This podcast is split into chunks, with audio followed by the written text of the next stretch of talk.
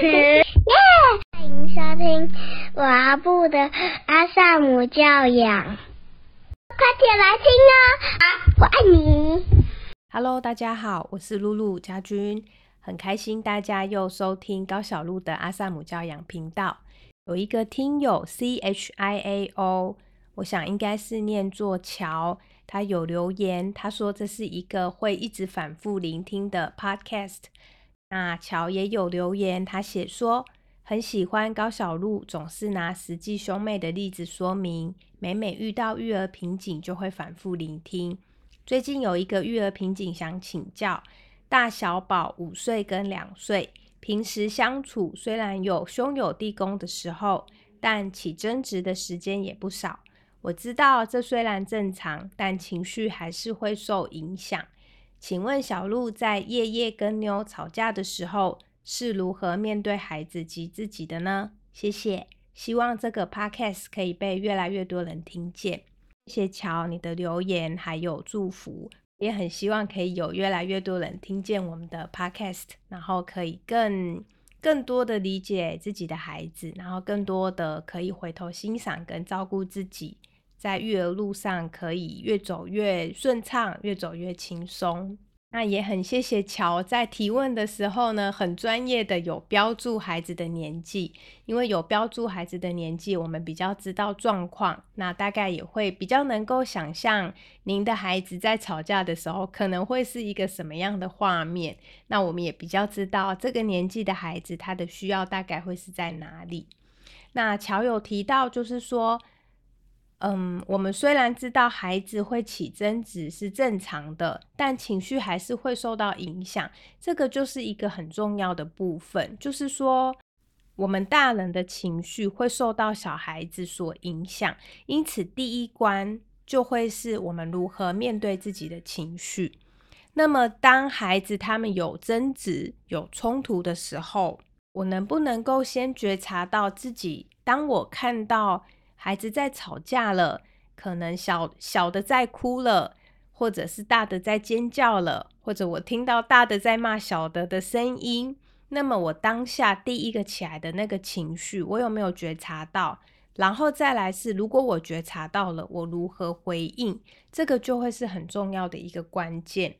所以，比如说，假设孩子们在争吵。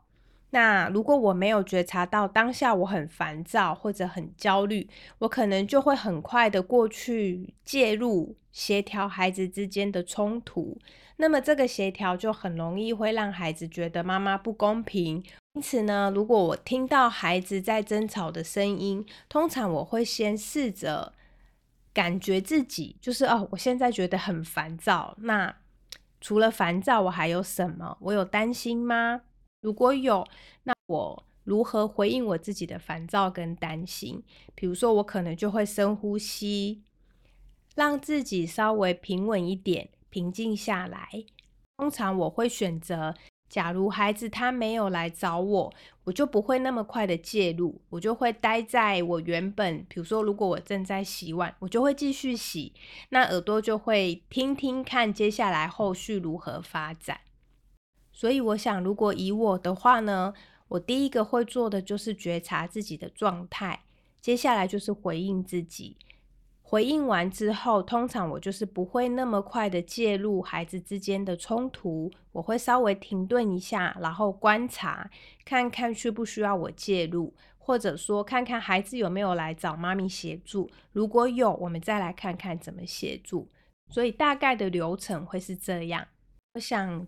面对孩子争吵，孩子他们所有的行为其实都在传递他们的感受跟需要，所以我会试着去听听看孩子他们在争吵了，他们在说什么？不是他们正在争吵的内容，而是他们透过此刻的争吵，他们在传递什么样的讯息？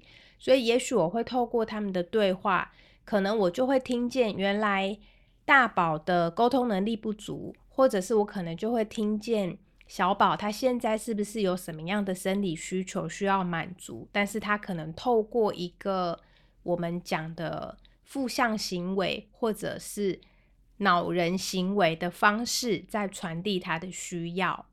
我举一个例子，两岁的孩子，他现在应该是正在发展自己，就是他正在试着理解我。我这个主体跟客体、别人之间的关系，当我有一个动作，我会如何影响到别人？当我把球丢出去，球会往哪边滚？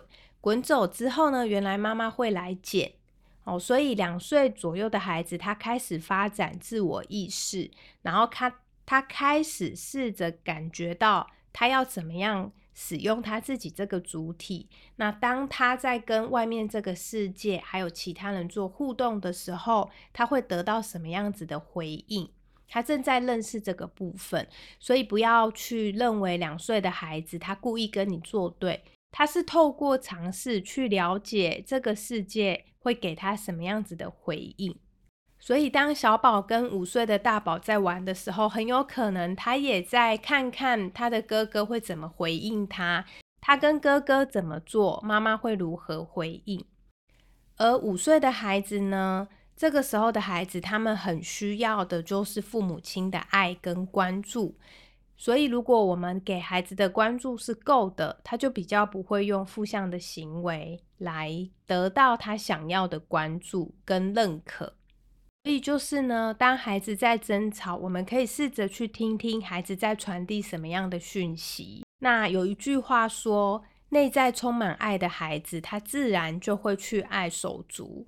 我觉得不止，就是其实当一个孩子他内在充满爱，他就会对他身边的人都很友善，然后很愿意帮忙，然后会比较正向。那么当一个孩子他的内在的爱没有那么足够的时候，他就比较会去，就是弄手足或者跟手足争吵，所以其实孩子在表达的就是他的需要。他可能透过跟手足争吵，在说：“妈妈，你看看我，妈妈，我想要你陪我玩，妈妈，我想要你的关注。”我举一个例子呢，我就想到前一阵子那个时候，我们家叶叶刚上一年级，那妞因为就是还在上幼儿园。早上我就一起载他们出门。那那一天呢，孩子就是比较晚了一点，所以家里面就没有早餐可以吃。夜夜就问我说：“妈咪，那我今天比较晚，那家里没有早餐可以吃，我早餐要吃什么？”我就跟夜夜说：“那你看一下家里有什么适合让你拿去学校当早餐的，你就自己决定。”夜夜他就找到家里有一包小馒头，就是那种一颗一颗的小馒头。那他拿走之后呢？妞一看到妞就说：“可是那一个只剩一包，我也要吃。”然后两个孩子就吵起来了。叶叶就说：“可是我没有吃早餐，这个我要拿来当早餐吃。”妞就说：“可是这样我就没有吃到。”那总之他们就起争执，我也没有介入，我就站在旁边看。看的时候我就觉得。很烦躁，所以我就回应自己的烦躁，我就没有那么快的介入。那后来呢，妞就不开心了，哼，好啦，是让夜夜当拿去当早餐，就我们就出门了。可是出门之后，其实两个孩子就是没有很开心。所以出门之后呢，我就关心了一下妞的感受，我就跟他说：“你很想要吃那一包小馒头是吗？”他就是嘟着嘴巴跟我说：“对，夜夜拿走了，那我就没有了。”那我就承诺妞说，因为夜夜他要当早餐吃，今天大家起的比较晚，那还是说妈咪答应你，我们会再去便利商店买小馒头，那这样你就可以吃到了。你觉得这样好吗？那妞她就看着我，然后微微的点点头，但是她还是没有很开心。我想至少在当下，我有稍微照顾了妞的感受，那也为这个问题提了一个我愿意做的解决方案。那所以孩子的情绪还在跑，就允许妞的情绪还在跑。那我们就出发了。出发之后呢，在路上我就发现我们家附近开了一间新的早餐店，就是在去夜夜学校的路上。那在停红绿灯的时候呢，我就发现，哎，我们出门的时间比预计的还要早一点。如果我停下来买个早餐，夜夜也不至于会迟到。于是我就在停红绿灯的时候，我就转头问夜夜说。对面有开一间新的早餐店呢，还是我等一下骑到那边去，让你下来挑一个三明治当早餐吃，你觉得好吗？那夜夜听到我要让他买一个三明治，他就说好啊。那当我摩托车骑到那间早餐店停下来的时候，夜夜他下摩托车第一件事，他就是把他手上的小馒头拿给妞，他就说：“妞，那这个给你吃。”然后妞就接过手，他就转身去拿三明治，然后去结账。那我当下看到那一幕，其实我心里还蛮感动的，就是叶叶他愿意把他手上的小馒头整包都让给妞吃。当时我就很庆幸，早上还好我没有被自己的烦躁所驱使，然后呢，可能介入孩子的冲突，告诉他们说，不然就一人一半之类的给建议。那我也看见，其实夜夜他在满足的就是他有生理需要，他肚子会饿，所以他就是找到小馒头要当早餐。那现在既然妈妈会买一个三明治给他。他就不再需要握着那个小馒头，然后硬要吃那一包馒头，然后不分给妞，而是他就愿意整包就让给妹妹，因为他的需要已经满足了。一天，叶叶结完账，在上摩托车的时候，我就回馈给叶叶，我就跟他说：“我有看到你刚刚整包小馒头都给妞。”是因为你有三明治可以吃了，是吗？他就说：“对啊，因为我本来这个就想当早餐，那我有早餐的这个就全部给妞吃没关系。所以呢，我觉得这真的就证实了，需要得到满足的孩子，他就不会去欺负他的手足。所以当手足之间有冲突的时候，有时候也许是他们的需要没有满足，那他们在传递这个讯息。那如果我们没有看见，孩子在满足的是他的需要，我们就会执着于那那一包小馒头怎么分，那一包小馒头应该给谁？那一包小馒头是公家的，那如果你们不让，最后那不然我就整包收走，大家都不要吃，就会卡在这里。所以关于如何面对孩子，就会是去听听看，当孩子在争吵的时候，他们到底在散发出什么样子的讯息？一般。我们家的做法是，孩子起冲突，通常我们都是不会介入居多，就是除非有孩子他自己跑来找妈咪帮忙，他跑来跟妈咪讲另外一个孩子怎么样，这个时候我们才会照顾来告状的这个小孩。但是基本上我们也不太处理冲突，就是他们吵架的那个事情。那我们会透过问问题，比如说我会就会问。来找妈妈的这个孩子，那看起来你很生气是吗？你生气什么呢？让他说说一说呢。呃，大家不要急着帮他解决问题。比如说，他说哥哥把我的东西弄倒了，一般我们就会去找哥哥，然后直问哥哥你怎么把弟弟的东西弄倒，或者是请哥哥道歉。那我们比较不会这样，我们就会是。照顾弟弟的感受，就是哥哥把你的东西弄倒，你很生气是不是？他可能就会说对，但他大概就会开始讲刚刚怎么了。那可能试着去捕捉孩子在陈述刚刚的事件的时候，还有什么情绪，把它点出来。那你还有失望吗？有难过吗？等等的。最后呢，就问孩子：那么你希望妈咪帮你做什么吗？那孩子可能就会告诉你的没有了，然后他就走了。所以你就会发现，哎，有时候孩子他跟你讲讲一讲之后，他其实不需要你做什么事，他只是想要有人听他说。特别是你在听孩子说的时候，点出了他的情绪，那他舒缓了，他就好了。有时候孩子他会说：“那你去跟哥哥说，我想要哥哥跟我说对不起。”这时候，当孩子提出来，我们才会试着去满足孩子的需要。或者有些时候呢，我也会跟孩子说：“你想不想试试看，自己去跟叶叶说，妈咪教你怎么说，然后你自己去说。”那有时候孩子他会愿意，有时候他不愿意，就尊重他，看他准备好了没有。所以像我们家孩子，因为已经长期都是这样子练习下来，他们大部分有手足冲突，已经很少会跑来找我们了。但是初期就会很常来，所以初期妈妈就会很崩溃，因为整天都在吵架。那一次一次陪着他们练习如何跟对方沟通，表达自己的感受，还有表达他们自己的需要。如果他们希望对方可以做些什么，我们也会带着孩子去把他的期待说出来。也许另外一个孩子不愿意满足孩子的期待，就陪着他再去探索。那接下来还有没有什么样的方式？或者是孩子可能就会有情绪，就会让他去他的冷静角，或者陪着他去冷静角，再梳理一下他的情绪，大概就是这样。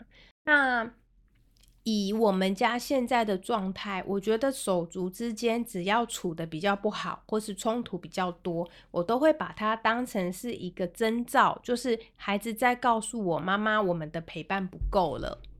因为我们家会有安排单独约会的习惯，就是大人一个大人跟一个孩子两个人在一起，这样叫做单独约会，做什么都可以，可以是念绘本，可以是一起打游戏，一起看书，或者是有时候我们一家四口一起出游，但我们就会拆成两组，一大一小分开走，一前一后走。那这样子对我们来说都是一个大人陪一个小孩单独的约会。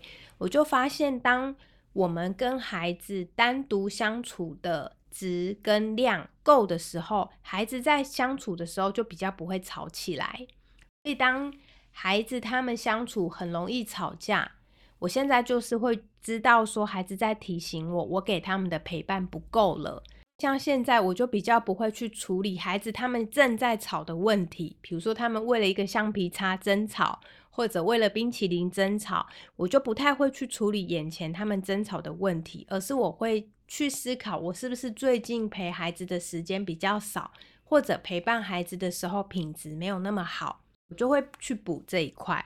那很神奇的就是，当我给孩子的爱够了，孩子他跟妈妈相处的够了，他跟爸爸的单独约会是满足的，他在跟妹妹或者妞他在跟他的哥哥相处的时候。他们两个就会是很愿意跟对方分享，很愿意让给对方，就不会什么事都要斤斤计较，觉得他的比较多，我的比较少，就比较不会这样。所以我想面对手足冲突的问题，我们做一点点总结。